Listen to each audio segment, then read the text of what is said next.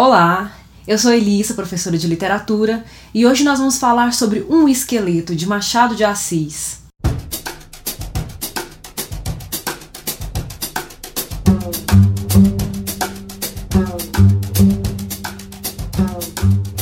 Hoje nós estamos em clima de celebração. Essa semana foi aniversário do grande escritor brasileiro Machado de Assis.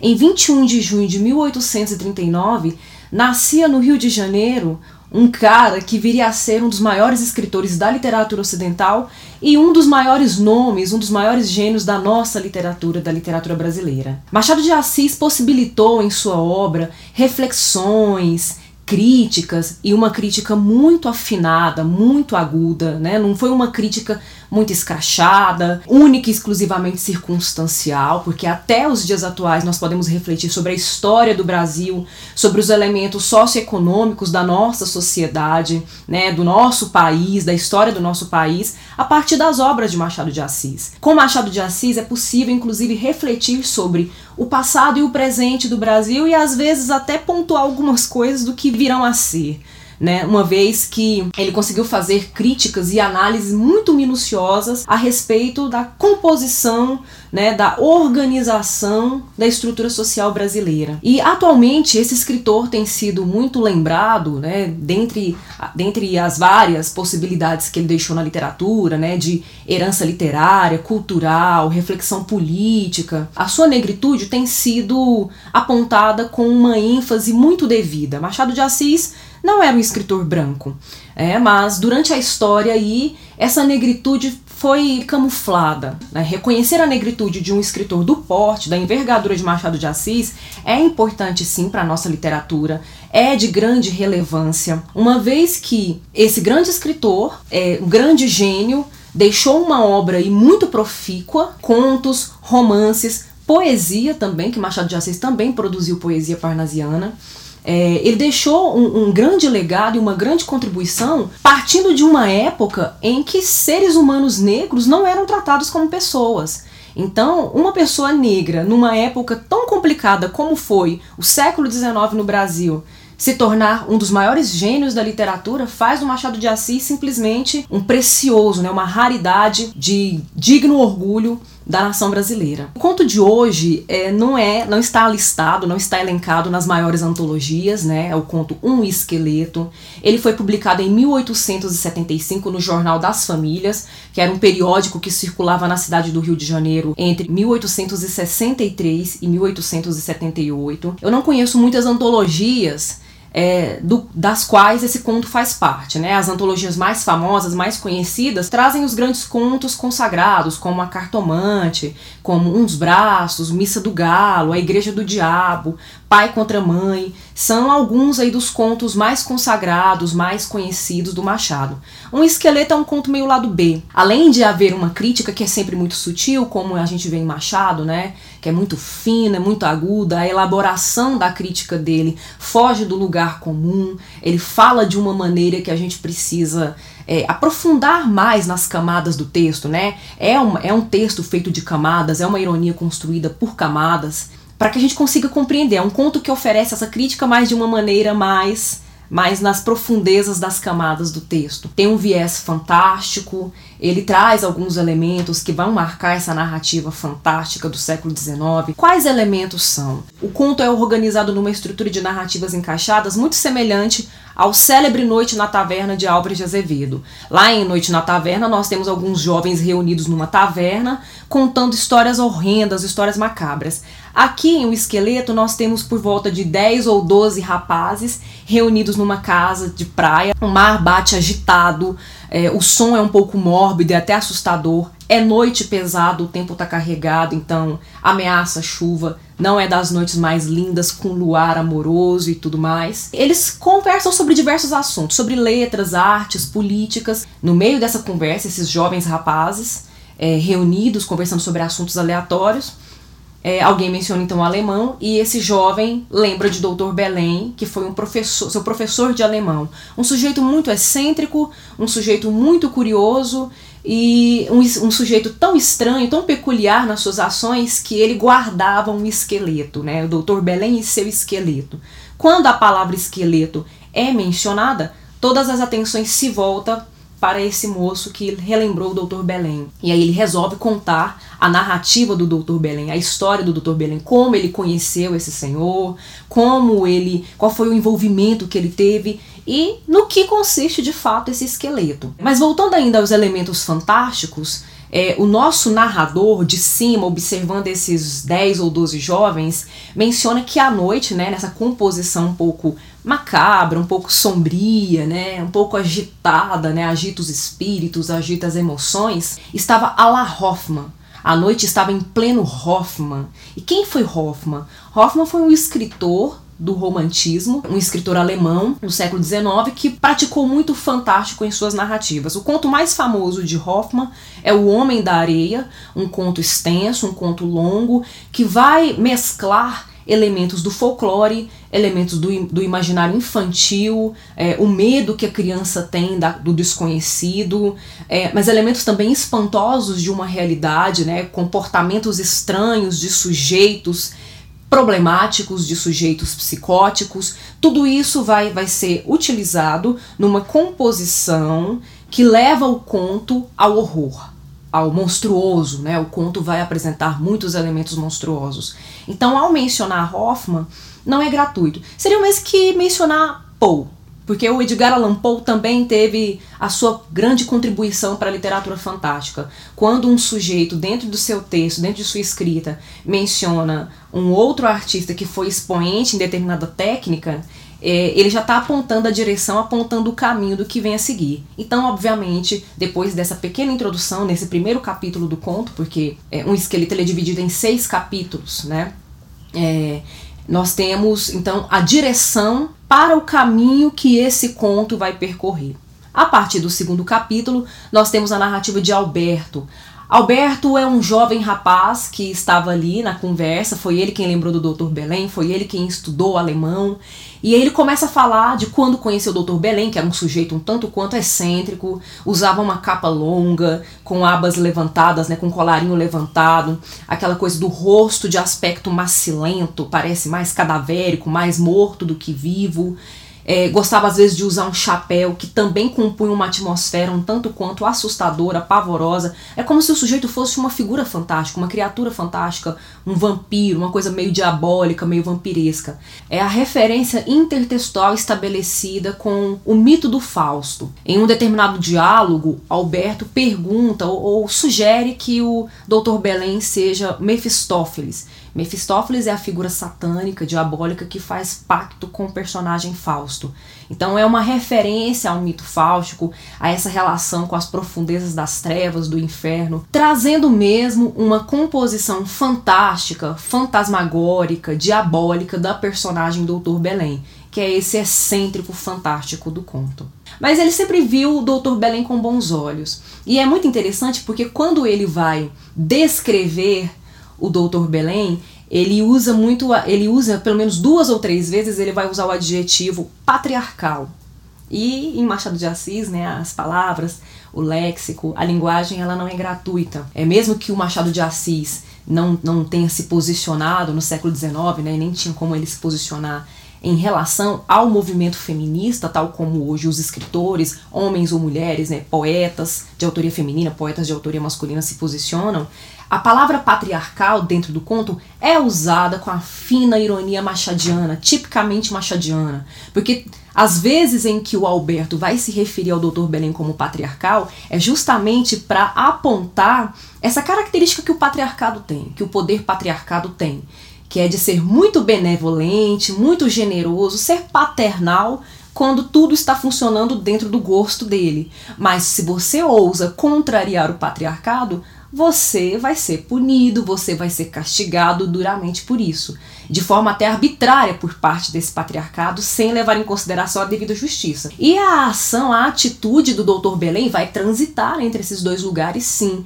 Ora parece muito generoso, muito, muito benevolente, muito acolhedor, apesar de toda essa caricatura de sua figura, né, de uma figura que aponta muito pro pro estranho, para um assustador, ele parece ter um bom, um bom coração, mas quando o assunto, quando as questões envolvem os seus gostos, os seus desejos e as suas decisões, ele fica muito sombrio. Né?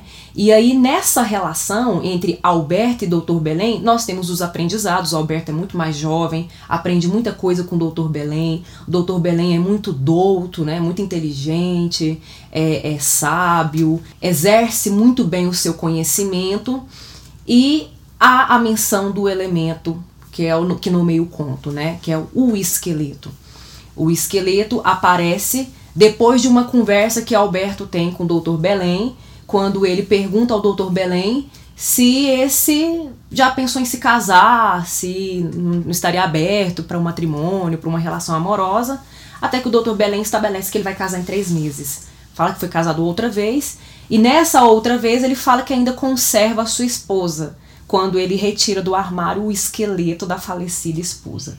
Essa cena provoca muito espanto, provoca muito choque, e é muito interessante porque dentro da atmosfera do conto nós temos essa espécie de diálogo é, entre a primeira narrativa, em que nós temos os 10 ou 12 jovens reunidos, e a segunda narrativa, que é encaixada na primeira. E nós temos então essa estrutura de narrativa encaixada, de uma história dentro da outra. Dentro dessa primeira história, Alberto sai como narrador para contar a sua história e encaixar dentro dessa pequena moldura que aparece no primeiro capítulo e depois vai aparecer no sexto capítulo para arrematar a narrativa. Ele vai acabar levando a cabo esse plano dele, né, de se casar, escolhe Dona Marcelina e a atmosfera que é criada no conto vai piorando, vai se agravando cada vez mais, porque ele, ele vai argumentar em diversos momentos que essa primeira amada, essa primeira esposa, que agora só tem o esqueleto dela, ela corresponde à beleza da alma, né? A beleza física já não, já não existe mais ali, mas existe a beleza interior. Ele vai fazer essa defesa, né? Ele vai fazer esse colóquio. Ele vai falar também é, da devoção que ele tem à primeira esposa, que o fato dele amar a segunda esposa não anula, não apaga o amor que ele teve, a devoção que ele teve pela primeira esposa. Mas nós temos também aí, a partir dessa figura do, do esqueleto, né? Da presença desse esqueleto dentro da narrativa, nós temos é, o desenvolvimento de um, de um elemento, de um aspecto, de uma temática que é muito recorrente nas obras do Machado de Assis, que é a questão do ciúme partindo de um triângulo amoroso. Porque o Dr. Belém vai justificar que a esposa, naquele estado de esqueleto, já morta, ela chegou àquele estado porque houve uma desconfiança ali de que ela estivesse envolvida num triângulo amoroso, e aí ele cita aquela frase célebre dele que aparece também lá em Dom Casmurro, que quando ele foi confrontar a esposa quando ainda estava viva, ela chora copiosamente diante dele. Ele fala: lágrimas não são argumentos para você se defender. Então nós temos a figura do ciumento aí, do paranoico, que acredita em evidências que não são muito bem evidências, são mais dúvidas, suspeitas, desconfianças e minhocas na cabeça, né? Porque o cara não tem nenhuma prova concreta, ele apenas vai dando asa à imaginação. E a menção a isso, né, de que a esposa morreu por por intermédio de, da, das consequências desse ciúme, né, como a consequência desse ciúme que ele teve por suspeitar que ela estava envolvida num caso extraconjugal, é, surge como uma ameaça para essa segunda esposa, a dona Marcelina, que fica cada vez mais amedrontada. Nos primeiros meses de casamento é só alegria, é muito afetuoso, tudo muito lindo, maravilhoso, mas quando o esqueleto é retirado de seu armário, é retirado de sua tumba, é, a atmosfera de pânico, de angústia, de melancolia e mal-estar se instaura nessa casa a ponto de em determinados momentos o Alberto nem querer visitar essa família mais, né, esse casal. Mas o que é muito curioso é como o Machado de Assis vai trabalhar é, essa atmosfera do fantástico, porque o fantástico em Machado de Assis ele não é puro, ele não é sobrenatural, única e exclusivamente. Brinca muito com a coisa da dúvida, com o realismo das situações fantasmagóricas que, que podemos vivenciar nas nossas relações pessoais e, e sociais. E em determinados momentos ele insere o elemento cômico dentro dessa narrativa. Né? Em determinados momentos, quando o Dr. Belém chama a esposa para passear e convoca também a, a, presença do amigo Alberto. Ele sai abraçado com o esqueleto na frente, né? O Alberto a, atrás dá o braço para Dona Marcelina e ele sai na frente abraçado com o esqueleto, naquela cena quase como se estivesse dançando, numa dança macabra com esse esqueleto, uma devoção, né? A ponto de fazer um piquenique, colocar a esposa sentada de um lado, o esqueleto do outro, para poder contemplar as duas esposas, né? A morta e a viva. Então é, em determinados momentos, você percebe que essa ironia machadiana provoca um riso. mas ao riso do sarcasmo. É, é, é, um conto que realmente vai transitar nesses dois, desses dois lugares, né? Da certeza de que o Dr. Belém é um maluco e da dúvida da capacidade dele de fazer, cometer algo hediondo. E aí outra coisa também que eu gostaria de chamar a atenção para esse conto é como a voz do narrador onisciente, né, do narrador antes, que aparece acima de tudo, esse narrador que inclusive cede o seu lugar para deixar o Alberto como narrador personagem contar a sua história, né, do Dr. Belém, é que esse narrador primeiro, esse narrador onisciente que está de fora, que cria a moldura para a história do esqueleto, ele é um narrador é, um tanto quanto desconfiável. E isso já ele, ele vai, já vai soltando, vai deixando essas iscas, né, de desconfiança, de incertezas lá no princípio e ao longo do conto, porque às vezes ele vai atravessando a voz de Alberto para dialogar com a narrativa do Alberto. Essa estratégia de composição em que o narrador fala eram 10 ou 12 rapazes, né? Não tem muita certeza de quantos rapazes estavam falando. Não tem muita certeza também de quem é que está falando, quem é que mencionou a palavra alemão. Só tem certeza de que é o Alberto que vai entrar em cena porque é ele quem conta a narrativa e ele se identifica dentro do texto, né? É, essa é uma estratégia que é muito, é muito verificável também em outros contos do Machado de Assis. O Espelho, por exemplo, termina com o narrador indo embora, né? Ele vai embora e simplesmente não dá satisfação do, do desfecho de sua história, da história que foi contada ali. Então o Machado ele brinca com, essa, com essas incertezas da voz do narrador, né? Um narrador no qual você não pode confiar 100%. Então, essa narrativa ela mistura esses elementos, o elemento fantástico, a fina ironia machadiana, que vai aparecer no uso de um determinado vocábulo, num determinado contexto, a questão do cômico, que também suscita, né, se evidencia diante dos nossos olhos, e essa questão metanarrativa, é que dentro do corpo do próprio texto o narrador, o autor está refletindo, está se referindo à sua composição narrativa. Tanto é que essa suspeita é, da, da, veracidade da narrativa, ela, ela vai sendo pingada, né, aos poucos, né, com conta-gotas, ela vai sendo lançada no corpo do texto, e no sexto capítulo, no desfecho, ele mata a pau. Né? O desfecho é um desfecho é surpreendente. É, eu diria que ele é surpreendente não por seu elemento fantástico, ele é surpreendente por seu elemento metanarrativo.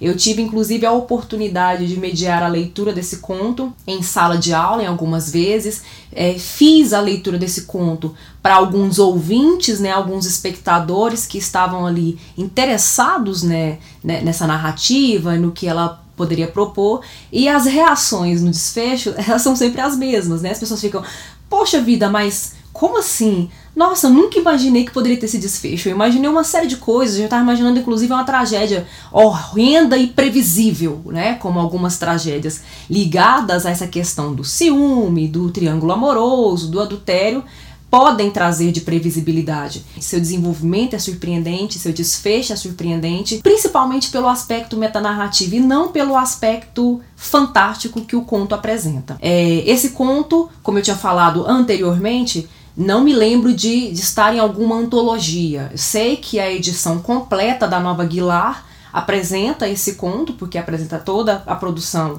é, literária do Machado de Assis, né? São vários volumes. É, mas esse conto está disponível na internet. Você pode achar tanto no formato HTML, né, de página da internet, ou em PDF. Joga lá no Google um esqueleto Machado de Assis. Você já tem disponível ali, pelo menos nos três primeiros resultados, ou leituras sobre o conto ou conto na própria na íntegra, informando data de publicação, é, local, primeiro local de publicação desse conto. Então não é por falta de oportunidade, não é por falta de oferta, principalmente nesse veículo que é tão rápido de comunicação que é a internet, é, não falta oportunidade para você ler esse conto, sobre o qual não darei o desfecho. vou deixar você ter sua própria experiência para você morrer de rir ou morrer de raiva com a metanarratividade de Machado de Assis. Eu agradeço novamente a oportunidade de estar aqui celebrando o um aniversário, tecendo loas e homenagem a esse escritor Machado de Assis. Né, o nosso querido Joaquim Maria Machado de Assis, que merece uma fina leitura, uma fina análise atenta de toda a sua obra, porque é, são fontes inesgotáveis de informação, de crítica, debate, conhecimento. Espero que gostem do conto. Deixem nos comentários o que, que vocês acharam do nosso querido aniversariante da semana, Machado de Assis, e de seu conto Um Esqueleto. Eu fico por aqui. Abraços!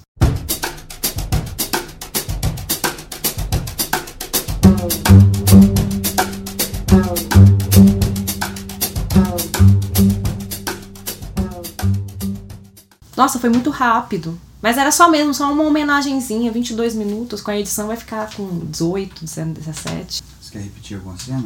Não, acho que foi tranquilo. Eu consegui ficar bem espontânea, acho que eu falei tranquilo. Não engasguei muito, não fiquei muito nervosa. Eu fiquei empolgada de falar de Machado, eu gosto dele. Ele é geminiano.